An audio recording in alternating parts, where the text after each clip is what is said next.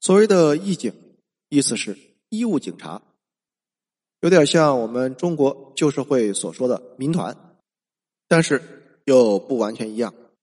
美国当年西部大开发，地广人稀的西部，别说是警察，很多地方连法院也没有，所以武德充沛的美国人只能是自己保卫自己。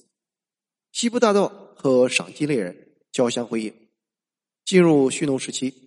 为了镇压和追捕奴隶，蓄奴州也广泛的组成了义警奴隶巡逻队，由社区内拥有奴隶的白人男性平民所组成。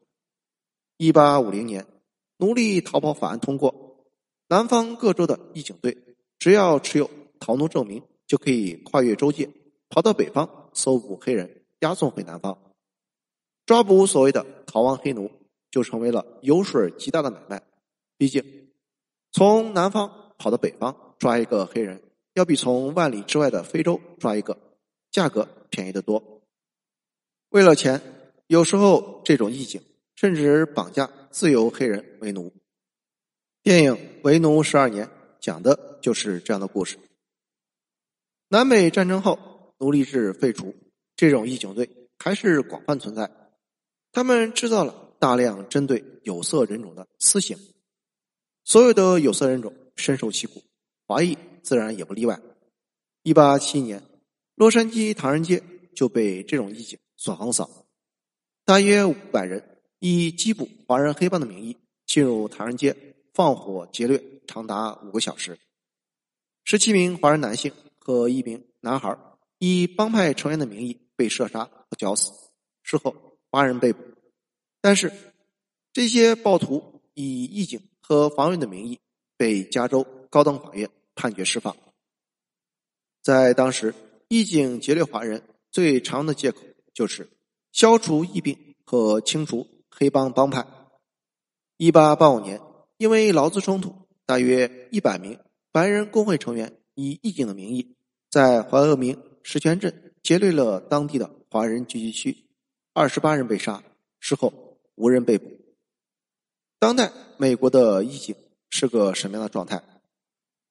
再说另外一个案子，在去年的二月份，二十五岁的黑人阿贝里在佐治亚州格林县一个社区街道上慢跑，被六十四岁的白人格雷格里麦克迈克尔及其三十四岁的儿子特拉维斯麦克迈克尔开皮卡追逐，并且连射三枪射杀。案发两个多月时间里，这对白人父子迟迟未被逮捕。两个人辩称，他们当时怀疑阿贝里是一名入室盗窃的窃贼，而他们是以义警的身份在执勤。后来，这对父子俩开车并且开枪的视频出现在网上，引起了民愤，这父子俩才被拘捕。在视频显示，父子俩还有他们的一位邻居。驱车追逐正在跑步的阿贝里，还有一辆皮卡车停在路中间挡住他们的去留。一名白人站在车斗里，还有一人站在车旁。阿贝里试着绕过皮卡，可是两个人对他进行拦截。几声枪响后，阿贝里踉跄着想离开，可是很快倒地不起。佐治亚州前三任检察官均因为政治利益冲突为由，拒绝起诉这所谓的。义警父子，直到任命了以黑人女律师为第四位检察官，才得以提起诉讼。在庭审中，这对父子的辩词和李腾豪斯几乎是翻版。他们说，在义警执勤中，被杀的黑人和他们纠缠夺枪，而且这个黑人非常强壮。为了不让黑人把散弹枪夺走，他们只能开枪将这个慢跑的青年击毙。很多华人认为，李登豪斯开枪杀人是因为别人来夺取他的枪支，他不得已而自保。那么，同理，这对父子枪杀曼跑的黑人，应该也是理由和证据充足。毕竟，李登豪斯是跑到别的州闹事的假的义警，而这对父子可是正儿八经的真的义警。他们在自己的社区巡逻，而且这位父亲还是一名。退休的警官。在疫情发生之后，华人面临着日益增长的仇恨和犯罪浪潮，有充足的动力去武装自己，保护自身权利。可是，李腾豪斯这样充当异性的行为，白人带入综合症的华裔能否照猫画虎？话说，华人的武德从不欠缺。二零二零年联购大闹的时候，也曾经有华人号召组织义警自卫团。然后呢？然后没有然后了。当地的警察局发布声明，直接叫停。事情发生在加州的尔湾，在华人宣布组织义警自卫团后，加州尔湾警察局发布声明，表示不会授权任何单位和组织代表警察去执法。也禁止任何不是警察的团体暗示自己有执法权，呼吁部分团体停止利用疫情来挑动社会恐慌。尔湾警察局说，美国警方已经注意到有自称“尔湾华人武装自救”的组织，他们称这些组织不仅会制造恐慌，而且有可能被犯罪组织所利用，会加以取缔。原本抓捕凶手拖拖拉拉的警方，这一次倒是很麻利，第一时间就将这个尔湾华人自卫队的主使者所抓。FBI 凌晨出动了大批警力，逮捕了二十四岁的海军陆战队退伍军人华裔青年方杰森，将合法持枪证也全部收缴。这位方姓青年在美国海军陆战队服役了六年。有合法的持枪证，也从来没有过犯罪记录，比高中退学生李腾豪斯当义警的资格高几倍。可是 FBI 依然毫不手软，雷霆重手把华人自卫团湮灭在细微之处。华人可以为李腾豪斯叫好，可是如果华裔想要学习李腾豪斯，那对不起，必须 FBI 伺候。义警这个事情。本来就是暴力机器，怎么可能让外族来染指？白人代入感极强的华人，真的就搞出自己是华人的幻觉了？一边是亚裔承受着历史上最严重的仇恨犯罪浪潮，一边是他们还给明火执仗的义警们唱赞歌、敲大鼓，这是不是有点斯蒂格尔摩综合症？根据 FBI 所公布的二零二零年仇恨犯罪数据，六千七百八十件案件中，百分之五十五的行凶者是白人，百分之二十一的行凶者是黑人。那么，为什么中文的媒体世界中感觉欺负华裔的总是老黑？因为很多人觉得白人的地位高，老黑这种比自己低贱的也敢欺负人，这不正常，所以印象特别深刻。报道特别多而已。华人认为自己是模范少数族裔，将白人当做盟友。可是，在白人的叙事里，华裔是比黑人要更低一等的少数族裔。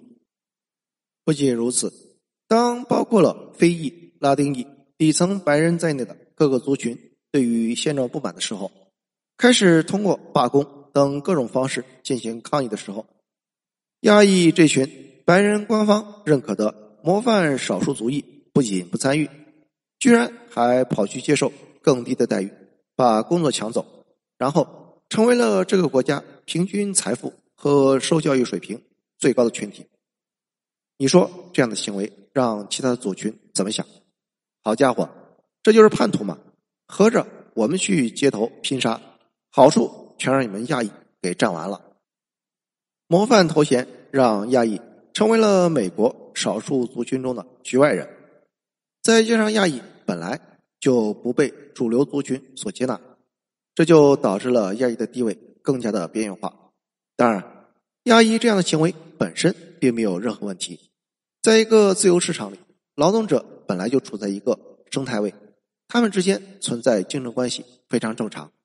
我比你勤劳，要的价格比你低，比你遵守纪律，当然。会比你成功，可是老黑、老莫、红脖子可不讲什么武德，公平竞争什么的并不存在，他们只会对亚裔产生厌恶，然后拳头就不由自主的挥舞起来。历史上最典型的例子就是一九九二年洛杉矶发生的黑人大暴乱。暴乱的起因是白人警察殴打黑人暴徒，本来这和亚裔没有半毛钱关系。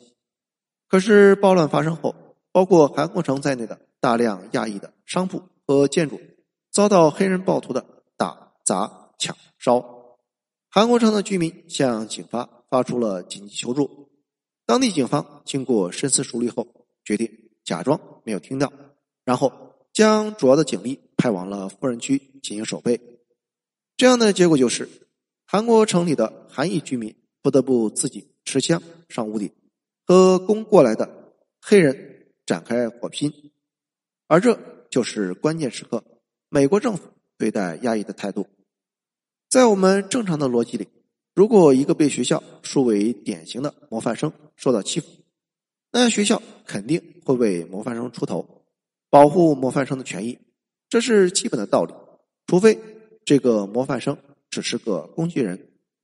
不幸的是，在美国，亚裔就是这样一个工具人，他们只是美国政府拎出来给大家打的一个样。如果效果好，大家愿意学习亚裔的安分守己，那么美国政府就没有什么可操心的。如果效果不好，大家不仅不学习。还要去揍这个样本，那么亚裔对于美国政府来说也没有什么利用价值，于是还是没有必要去操心。反正亚裔的死活这个事儿横竖没人管。从这几十年的情况来看，美国政府打的这个样显然没什么用。老黑们不会去学习亚洲人克勤克俭的成功经验，他们有他们的成功经验，该怎么闹还是怎么闹。到头来，美国政府。只能通过让利来寻找社会平衡。那让的是谁的利？当然，谁从来不抱怨，那就让谁的利。于是，亚裔这个模范生一边顶着模范的光环，一边继续忍受美国政府的压迫和其他族裔的歧视。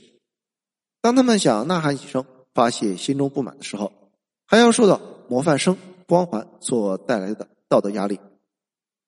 正所谓是可忍孰不可忍。都被欺负成这样了，压抑为什么不向老黑学习？老子不玩了，上街掀桌子！谢谢收听，欢迎评论、点赞和转发。